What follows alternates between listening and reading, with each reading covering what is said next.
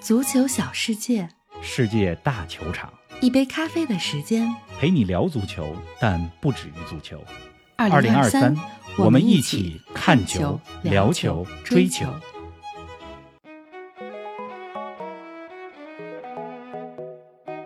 北伦敦的天空是红色的，阿森纳双杀热刺，八分领跑英超。年轻的枪手为何踢得如此成熟？意大利的天空是蓝色的，那不勒斯大胜尤文，九分领跑意甲。这赛季冠军稳了吗？曼彻斯特的天空是黑色的吗？裁判的争议判罚为曼市德比蒙上阴影，但无法遮盖曼联的脱胎换骨以及拉什福德的神勇状态。切尔西又有大手笔，总价一亿欧元买来穆德里克，他能成为斯坦福桥的英雄吗？山东泰山夺得中国足协杯，巴萨捧起西班牙超级杯。更多精彩内容尽在本期足球咖啡馆。听众朋友们，大家好，欢迎来到今天的节目。冯老师你好啊，先问你个问题啊，曼彻斯特德比，曼联的扳平球越位了吗？林子好，听众朋友们，大家好。先回答你的问题、好啊，那球真越位了。我虽然是曼联球迷，但是咱们有一说一，嗯，咱们再来回顾一下礼拜六那天晚上曼市德比当时的场面。好啊，那么曼联这边进攻呢是卡塞米罗直塞，拉什福德插上之后，他明显处在越位的位置上。那所有人都觉得拉什福德要射门，但是呢，处在越位位置上的拉什福德没有碰球，嗯，而在他身后的毕费处于没有越位的位置上，是毕费射门得分。嗯，你说这个按常理来讲哈，拉什福德虽然没碰球，但是明显影响了这次进攻，是啊应该判越位。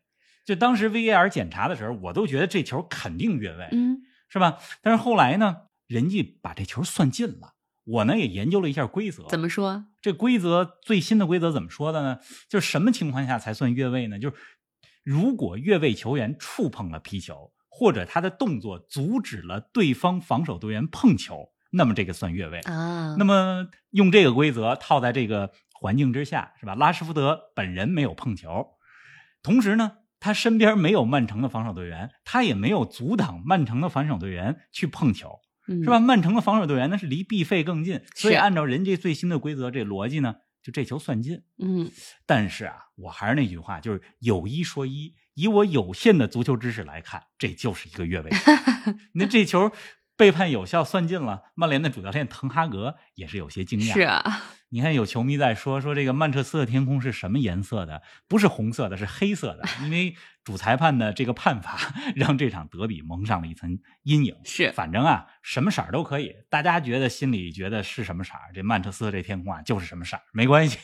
但是这个判罚不能掩盖曼联的进步，嗯，也不影响我们把掌声送给曼联和滕哈格。你看拉什福德延续了神勇的状态，世界杯之后常常有进球。小将加纳乔替补上场之后，拉开了曼联左路的进攻宽度，而且曼联的中后场表现的也非常好。卢克肖左中卫打得很好，是啊，万比萨卡攻守兼备，状态也不错。那么曼城这边呢，就是那球被算进了，这真不走运啊！但是一比一的情况下，快速丢掉了第二个球，不像一支冠军球队的表现。嗯，哎，不管怎么说啊，曼联拿下了硬仗。从你录的小视频里就能看出来，你这心里是美滋滋的呀。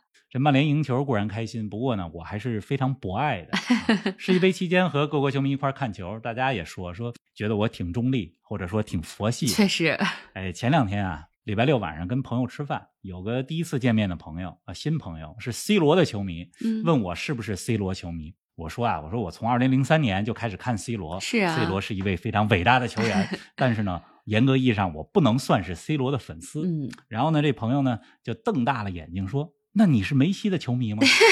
这怎么对立上了？这这不是一个非黑即白的命题啊！是。的，哎，我说咱咱聊点别的吧，比如咱下回一块儿看看沙特联赛，真是不聊这话题了。那么刚刚过去的这个周末是一个完美的足球周末啊，这个完美的画面呢，不是从曼彻斯特德比开始，是从礼拜五晚上、礼拜六凌晨的意甲就开始了。嗯，那不勒斯五比一大胜尤文图斯。是啊，这场球呢，我也推荐给了咱们 V 家的朋友，大家没白看吧？真的是，那不勒斯呢获得了史诗般的胜利。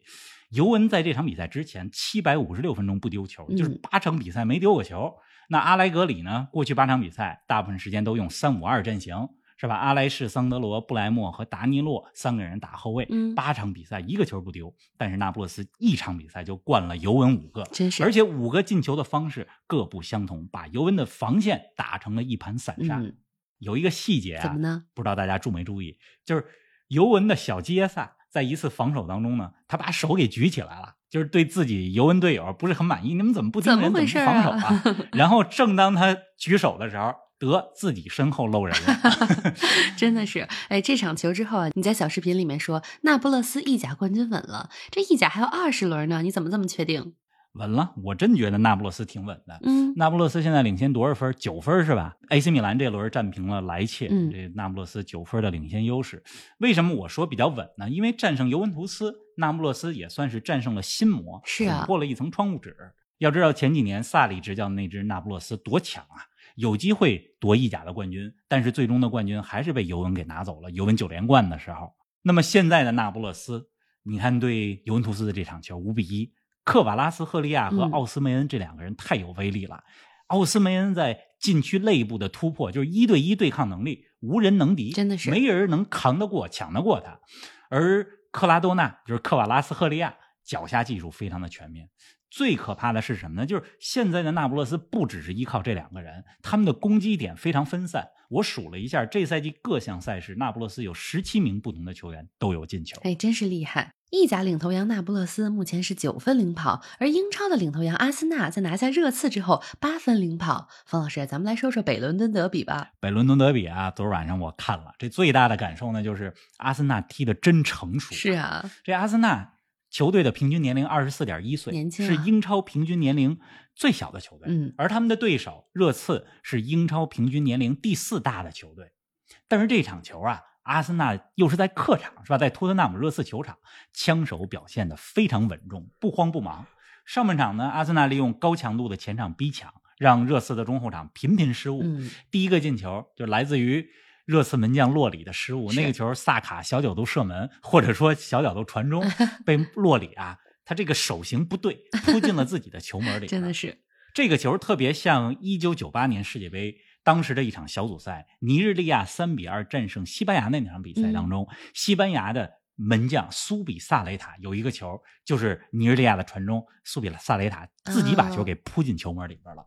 那么回到热刺这场比赛，洛里呢在俱乐部层面失误啊，就是这一两个赛季太多了。有点多。但是啊，就是在卡塔尔世界杯上，因为我在现场看了法国队的七场比赛，嗯洛里在世界杯上表现太神勇，确实啊，而且在世界杯期间还打破了图拉姆的记录，成为了法国队史上出场最多的球员。世界杯之后，从国家队光荣退休。嗯，哎，如果说阿森纳的第一个进球啊是热刺门将洛里的失误，那么第二个进球完全是厄德高的个人能力体现，那脚远射太好看了。这个人能力体现啊！那球打进之后，我就在感叹说，挪威队其实挺强的，嗯有哈兰德，有厄德高。是啊二零二四年能不能争取进一下欧洲杯，嗯让哈兰德、厄德高打一次大型的赛事？是的，咱们说回到阿森纳的这个进球啊，就看似是厄德高的个人杰作，但其实是团队配合。嗯就是厄德高那球，他拿球之前，阿森纳是从后场到前场连续几次快速的传导，导出了中路的空单儿，厄德高远射破门。嗯，而且这名挪威球员这真是冷静，就是在场上颇具大将风度。这二十四岁就当队长，是难怪呢，是吧？嗯，那么二比零之后，到了下半场比赛，两球落后的热刺缓过神儿来。热刺这赛季叫什么呢？叫做这个下半场 球哎呀，真是，这叫 second half team，就是下半场比赛表现的永远比上半场好。嗯那么热刺缓过神儿来之后，阿森纳顶住了热刺有一个阶段的狂攻，没有失球，是没有崩盘，队形始终保持的不错，这就是成熟的表现。嗯当然了，阿森纳今天的门将拉姆斯戴尔也是高阶低档。嗯。您正在收听的是足球咖啡馆，一杯咖啡的时间陪你聊足球，但不止于足球。我们是一档观点独立、内容原创的播客。您对我们最大的支持就是将足咖分享给更多的朋友，同时欢迎订阅我们的 V 加计划。微博搜索“足球咖啡馆”，成为 V 加订阅会员，尽享五大专属福利：加入粉丝群与冯老师聊球，云喝一杯新鲜调制的零子咖啡，观看来自比赛现场的专属视频，参与直播互动，还有机会对话世界知名俱乐部。二零二三，我们一起看球、聊球、追球。哎，英超当中的北伦敦德比啊，阿森纳九年来第一次在客场战胜热刺，一到德比战就是火药味十足。比赛结束之后，阿森纳球员还和热刺球迷发生了一些矛盾。这个场面啊很火爆。是比赛结束之后，拉姆斯戴尔去拿水壶，去球门后边拿水壶。当然了，他拿水壶之前也亲吻了一下自己的这个阿森纳队徽，嗯就有点在对方球迷面前庆祝胜利的那种感觉。所以他去拿水壶的时候，嗯被热刺的球迷呢，呃，就踹了一脚，袭击了一下。这个之后，这场面就很火爆了。嗯，那么阿森纳的扎卡也过来了。这有个镜头，就虽然场面很火爆，但是有个镜头很有意思，嗯就是阿森纳的主教练阿尔特塔先是过来把门将拉姆斯泰尔给抱走了，拉走了，然后呢又抱第二一个第二个人去，就把扎卡又给拉走了。是就是那意思，就是说，行了，行了，行了，别在人家球迷面前庆祝了，对啊咱们去那边，哎，咱们去那边，阿森纳自己球迷那儿庆祝去，嗯就给拉走了。就这是德比战，你从这个镜头就能看出来，阿尔特塔作为少帅，他的成熟度很高，确实是吧？那么这场赢了之后，刚才咱们说八分零领跑，但是这英超还有二十轮，是八分不叫什么，阿森纳还得一场一场打，别想那么多。哎，我在这儿呢，替阿森纳球迷说一句你们想说的话，就是我们这个赛季的目标还是争四，是啊，低调一点儿。那么意甲那边呢，那不勒斯咱们刚才分析了，相对比较稳。嗯阿森纳在英超当中啊，其实我比较担心的还是锋线，就是锋线可用之人还是少。如果说锋线上再有伤病，比如说恩凯迪亚再伤了，怎么办？吧？对呀本来想买穆德里克，结果这都快成了，被切尔西截胡了。是啊，哎，咱们正好来说说穆德里克啊，这位二十二岁的乌克兰前锋是今年欧冠小组赛冒出来的新星。冯老师，你觉得穆德里克加盟之后能给切尔西带来什么呢？他会成为下一个舍甫琴科吗？嗯，你这句话里边有几个意思？他和舍甫琴科不是同样类型的球员，穆德里克是边锋，不是中锋。是职业生涯呢，要达到舍甫琴科那样的高度，还有很长的路要走，嗯那是个太高的目标了。是但是呢，舍甫琴科效力过切尔西，就是不太成功。是，从这一点来讲，穆德里克最好不要效仿。所以刚才你说这个会不会成为下一个舍甫琴科，我不知道是哪个层面的意思啊，反正有点意思。哎，我呢还是很难想象切尔西为他付出了一亿欧元的费用。嗯大家想一想，对吧？克瓦拉斯赫利亚就是那不勒斯的克球王，这个赛季叱咤意甲和欧洲足坛。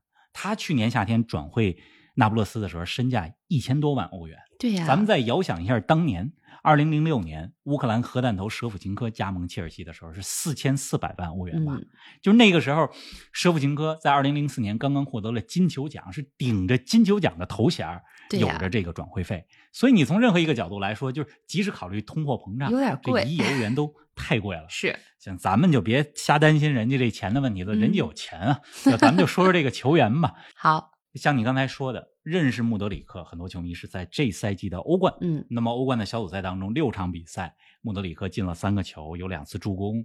他在顿涅茨克矿工虽然身披十号球衣，但是位置呢是左边锋。哎，我还真研究了一下他在欧冠当中的表现，嗯就是他不是那种贴边儿的边锋，而是挺喜欢内切到中路，啊，而且射术非常的精准。欧冠当中有几个球就打上角，打得非常的漂亮。同时呢，穆德里克脚底下活儿比较细，有速度，经常能够从对方后卫的身前插到身后去，就是从外线后排插上的速度非常快。嗯，哎，那你说他的踢球风格比较像谁呢？我看有人把他比作是乌克兰版本的姆巴佩。虽然咱们先别戴这么高的帽子吧，但是我看了看他在顿涅茨克矿工的表现，真的有点像姆巴佩，就至少从技术风格、技战术的风格，他的呃技术的全面的能力来看，有点像姆巴佩。嗯，啊，不过咱们还是先别说那么高，是对吧？毕竟穆德 里克在五大联赛当中还没有证明自己，在欧冠当中呢，虽然表现不错，但是他的进球和助攻啊是来自于对阵莱比锡凯尔特人的比赛，这没有任何不尊敬莱比锡或者凯尔特人的意思啊。嗯但是这个赛季的欧冠赛季初的时候，莱比锡防守很有问题，而凯尔特人呢和英超球队也是有差距的，所以他到了英超之后，看看能不能尽快适应英超联赛的节奏。那么切尔西昨天晚上呢，也是艰难的战胜了水晶宫，怎么赢的不重要，漂不漂亮也不重要，赢了最重要呃拿下关键的三分 太重要了，是的，是吧？这个穆德里克有没有才华呢？肯定是有才华。